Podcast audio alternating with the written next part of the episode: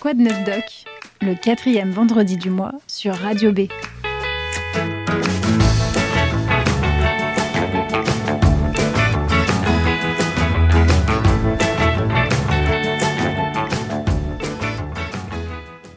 Bonjour à toutes et à tous, bienvenue dans de neuf doc? Avec moi le docteur Étienne Meyer, notre médecin infiltré. Bonjour.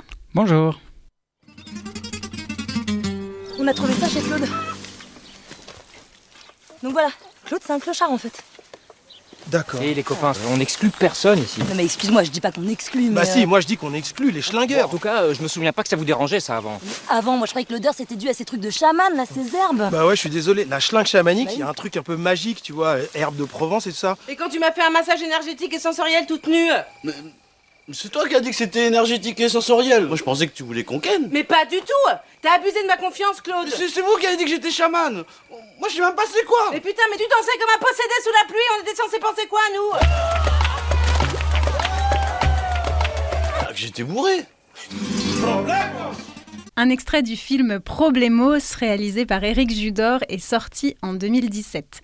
Selon l'Ordre des médecins, 40% des Français auraient recours à des médecines complémentaires. Et en parallèle, ce chiffre, 39%, c'est le nombre des saisines de la mission de lutte contre les dérives sectaires. 39% donc sont liés au domaine de la santé. Alors qu'on entame cette nouvelle année avec son lot de résolutions, bien souvent revient celle de prendre du temps pour soi et sa santé. Mais comment se repérer dans cette culture du bien-être et des médecines parallèles qui semblent faire des miracles? C'est le dossier du jour. Dans un premier temps, docteur Meyer, un point de vocabulaire. Plusieurs expressions sont utilisées. On parle de médecine complémentaire, de médecine alternative ou traditionnelle. Bon, alors je proposerais déjà d'éliminer la médecine alternative. Déjà, si on parle de médecine, il faudrait que ce soit fait par des médecins. Donc après, c'est- des approches alternatives. Mais si c'est alternatif, ça remplace. Et si ça remplace, c'est dangereux, puisqu'il y a quand même des choses qui ont été prouvées dans d'autres domaines. Après, le, terme de médecine traditionnelle est plus intéressant. C'est simplement une espèce de respect d'anciennes médecines qui, qui peuvent être chinoises ou d'ailleurs, euh, qui peuvent être très intéressantes en complément euh, d'autres approches. Euh, on peut prendre un excellent ostéopathe qui aurait été formé par le meilleur acupuncteur en plus en, Chine par exemple euh, et qui aurait un jour une maladie grave. Il aura également besoin de la, de la médecine que moi j'appellerais classique, occidentale, ayant prouvé des résultats. Et il va venir rajouter ces médecines traditionnelles à ce qu'il va subir parce que parfois c'est pas très facile ce qu'on fait subir aux gens. Les médecines complémentaires, ce serait mieux en fait. C'est beaucoup plus générique et ça montre bien que ça vient en complément de ce qui existe. En France, euh, l'Ordre des médecins reconnaît quatre euh, catégories de médecine euh, complémentaires. Lesquelles Alors, euh, il y aurait les thérapies euh, biologiques, euh, dont la phytothérapie. On a d'excellents praticiens, même dans le coin. Des thérapies manuelles, avec notamment le toucher, comme les ostéopathes qui viennent de bonnes écoles, parce qu'il y a eu des écoles qui ont été fermées, pas- car pas du tout sérieuses, voire dangereuses. Il y a l'approche qui s'occupe des corps et de l'esprit, comme dans l'hypnose, les thé- thérapies d'activation, la sophrologie, etc. Et puis, il y a les systèmes complets qui prennent un peu la personne dans leur globalité, comme l'homéopathie euh, euh, l'acupuncture. Donc les médecines complémentaires, pour être reconnues par euh, l'Ordre des médecins, doivent être exercées par des médecins en complément, vous l'avez dit, de leur formation initiale. Mais aujourd'hui, il n'y a pas que des médecins qui les pratiquent. On a tous entendu parler de guérison miracle grâce à ces médecines non conventionnelles. Et on voit fleur- fleurir partout des cabinets d'hypnothérapeutes, de sophrologues, d'ostéopathes.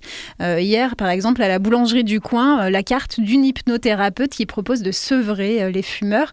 Quelle différence entre ces services et l'hypnose, par exemple, qui pourrait être utilisée par des anesthésistes pour endormir les patients au bloc opératoire Alors déjà, l'hypnose n'endormira personne au bloc opératoire, mais ça peut être euh, pour éviter euh, effectivement l'anesthésie générale, mais en général c'est en complément euh, d'autres produits locaux pour anesthésier.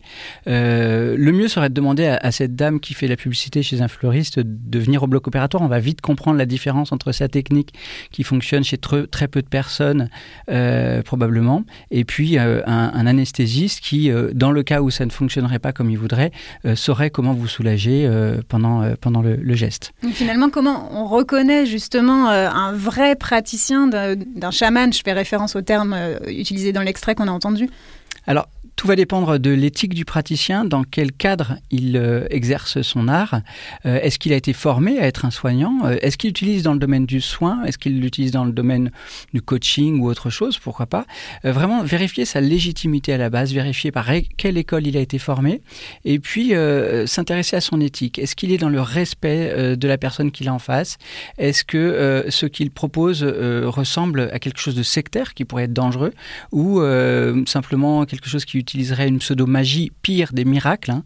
Euh, les miracles ne viendront jamais de la médecine. S'il y a des miracles, ça vient d'ailleurs et certaines personnes y croient.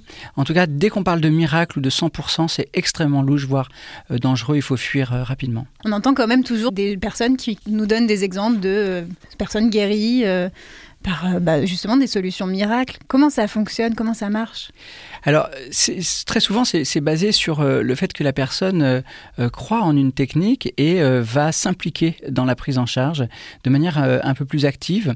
dans ces cas-là, c'est plutôt utile parce qu'on sait que les personnes qui ont de la force, qui ont la capacité de s'impliquer dans leur prise en charge, vont aider la prise en charge globale, quelle que soit l'approche. après, si ça vient d'un praticien qui serait un pseudo magicien, là il faut euh, se méfier euh, parce que bien sûr ça peut augmenter l'effet placebo de la technique. Avec des bonnes suggestions, on peut euh, faire penser des choses assez impressionnantes. Par contre, le résultat réel sur la pathologie, si elle est organique et, et éprouvée, sera peut-être surtout de provoquer un retard diagnostique. Et là, à ce moment-là, c'est dangereux. Finalement, c'est pas tant le praticien qui est important, c'est plutôt, euh, ça partirait plutôt du, patient en fait. Exactement. D'ailleurs, ces, ces techniques ont d'intéressant de d'aider la personne à utiliser ses propres ressources. Et dans ces cas-là, en général, ça reste dans une belle éthique. Docteur Meyer, pourquoi les patients se tournent vers ces médecines complémentaires Notamment cette histoire de, de temps. Euh, il y a également... Euh, les labos, euh, voilà, les, scandales avec les médicaments. On a aussi peut-être envie de revenir à quelque chose de plus naturel. Exactement. Les, laboratoires pharmaceutiques avec leurs leur, escroqueries, on a le droit de le dire hein, quand on parle du Mediator ou de produits comme ça. également les erreurs du gouvernement hein, qui ont fait des vaccins un peu inutiles, qui ont culpabilisé la population qui s'est sentie obligée de se vacciner en urgence. Et puis a posteriori, on s'est rendu compte que le danger n'était pas si grand. Il y avait surtout un, un, principe de, précaution euh, du gouvernement. Tout ça, ça a fait que les gens se sont dit, mais puisque vous nous avez dit qu'il fallait le faire, à base de certaines études scientifiques soi-disant hyper sérieuses, euh, que visiblement, a posteriori, vous nous avez dit qu'en fait, c'était des très mauvaises études qui, scientifiquement étaient tout à fait destructibles euh, et qui, du coup, n'étaient pas sérieuses. Alors, euh, puisque tout le monde est des escrocs, pourquoi ne pas aller voir un pseudo-escroc qui n'est pas du tout médecin et qui ferait une pratique où au moins il m'écoute, il m'entend, il prend le temps et puis je me sens mieux quand je ressors de chez lui? Et qu'en est-il de l'homéopathie utilisée par un Français sur deux, hyper plébiscitée? Elle vient pourtant d'être euh, déremboursée. Une explication euh, à ça? Oui, alors une explication parce que simplement si vous faites les études scientifiques versus placebo, c'est-à-dire vous prenez un médicament placebo et un médicament en homéopathie, il n'y a aucun bénéfice de manière brute hein, entre les deux produits. Euh, maintenant, ça, ce serait oublier le fait que beaucoup de personnes y accordent de l'importance, trouvent que c'est utile, se le voit souvent prescrire par des médecins extrêmement compétents euh, qui euh, ne sont pas des gens euh, déraisonnables, hein, qui prescrivent ça parce qu'ils estiment que ça peut suffire, avec des suggestions qui vont encore une fois faire appel aux ressources de la personne, avec des résultats tout à fait impressionnants de l'homéopathie. a contrario, ces médecins-là sont également formés à la médecine classique et ils savent que de temps en temps, ça n'est pas une bonne indication de prescrire ça et à ce moment-là, ils vont aller ailleurs. L'homéopathie a été très galvaudée parce que tout le monde pouvait en acheter n'importe comment, voire même tout le monde pouvait en prescrire, alors que la prescription normalement c'est un acte médical. Et du coup, en lui-même, le, produit a, perdu de son importance et les gens euh, euh, continuent à y être très attachés. Euh, mais si on doit parler de remboursement de choses utiles, effectivement, l'homéopathie ne veut pas être remboursée. C'est selon moi, et c'est seulement, c'est vraiment un avis personnel, une erreur euh, de dérembourser l'homéopathie qui est peu chère, qui n'a pas d'effet secondaire et qui est extrêmement utile pour beaucoup de gens. Euh. On peut être étonné, la revue Prescrire, qui est une revue très utile, non financée par les laboratoires, euh, a déjà montré du doigt beaucoup de molécules qui ont montré aucune utilité par rapport à d'anciennes molécules et qui pourtant sont encore remboursées. Là, on est peut-être dans une guerre de lobbyistes que l'homéopathie a perdue.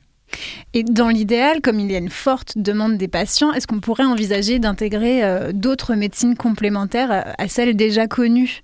Est-ce que par exemple, euh, en fac de médecine, on pourrait aller s'intéresser, euh, sais pas, à la médecine chinoise? Oui, alors c'est tout à fait le cas d'ailleurs. Euh, en fac de médecine, euh, alors en général, en post-universitaire, les gens peuvent aller euh, chercher des informations euh, euh, complémentaires, se former à l'acupuncture, se former à la médecine chinoise, se former à euh, l'aromathérapie, à l'hypnose, à l'activation de conscience, etc. Docteur Meyer, merci.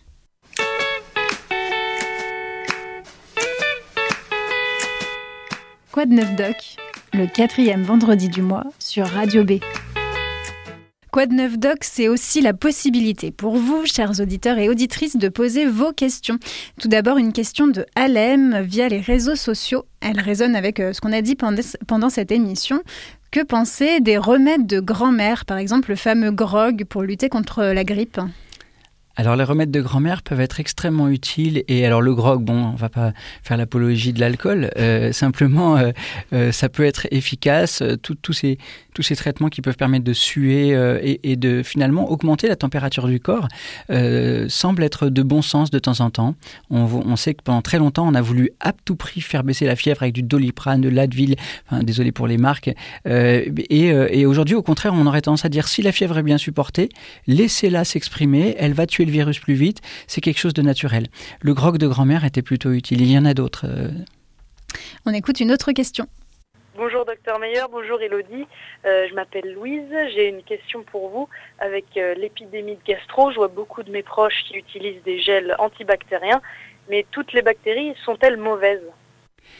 Excellente question. Alors, les bactéries sont non seulement euh, euh, rarement mauvaises, à part celles qu'on a fabriquées avec des antibiotiques qu'on a euh, utilisées de manière beaucoup trop importante et qui du coup ont provoqué des résistances. Alors là, ces bactéries deviennent dangereuses et très dangereuses. Les infectiologues sont euh, inquiets. Euh, après, il y a euh, tout ce qui est effectivement gel hydroalcoolique, euh, et ça, c'est complètement inutile. Il faut éviter ce type d'usage.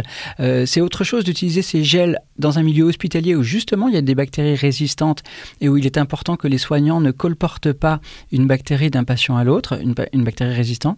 Par contre, ailleurs, ça n'a aucun sens. hein. Ce serait comme de passer à la javel les, ve- les, les, les- les meubles, etc. Non, non, vivons normalement, partageons nos bactéries.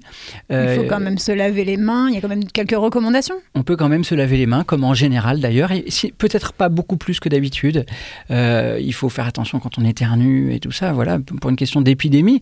Par contre, euh, nous avons tous besoin de bactéries. Il y a de plus en plus de travaux là-dessus, notamment sur la richesse euh, des bactéries du tube digestif, qui auraient, euh, quand elles sont respectées, euh, un rôle protecteur dans la maladie d'Alzheimer, par exemple, euh, et dans euh, énormément de signes de bonne santé.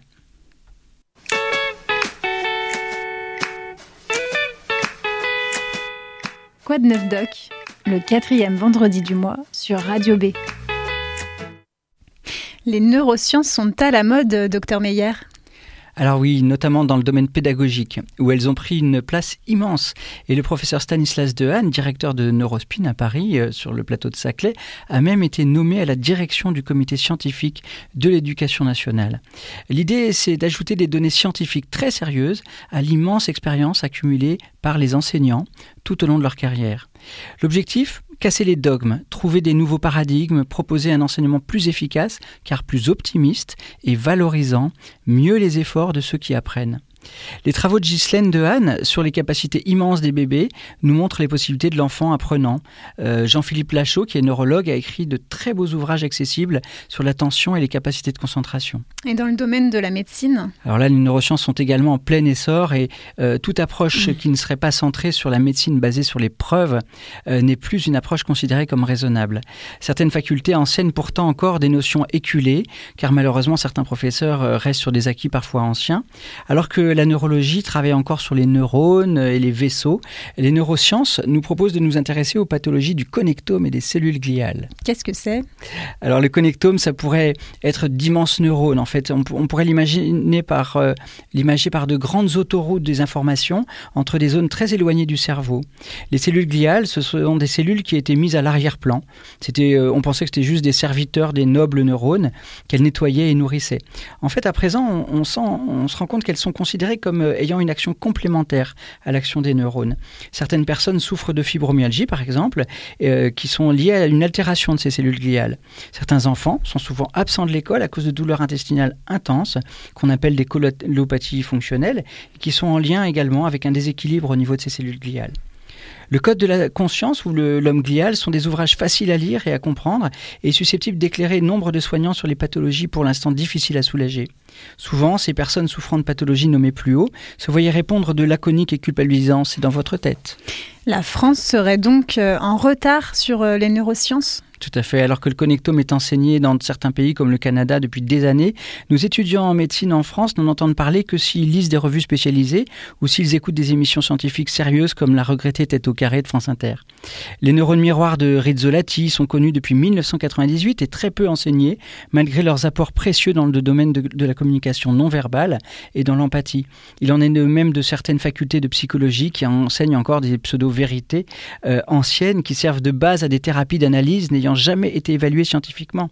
Les travaux de Sophie Robert sont éclairants et dépoussièrent les étagères dogmatiques. Heureusement, les facultés de médecine comme de psychologie s'ouvrent enfin aux neurosciences et les bénéfices en termes de communication et de validité des approches euh, sont déjà évidents.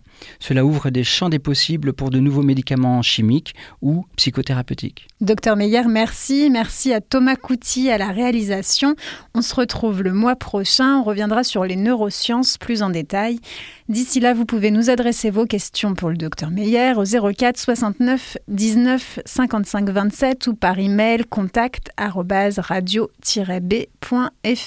À bientôt. À bientôt. Quoi de neuf doc? Le quatrième vendredi du mois sur Radio B.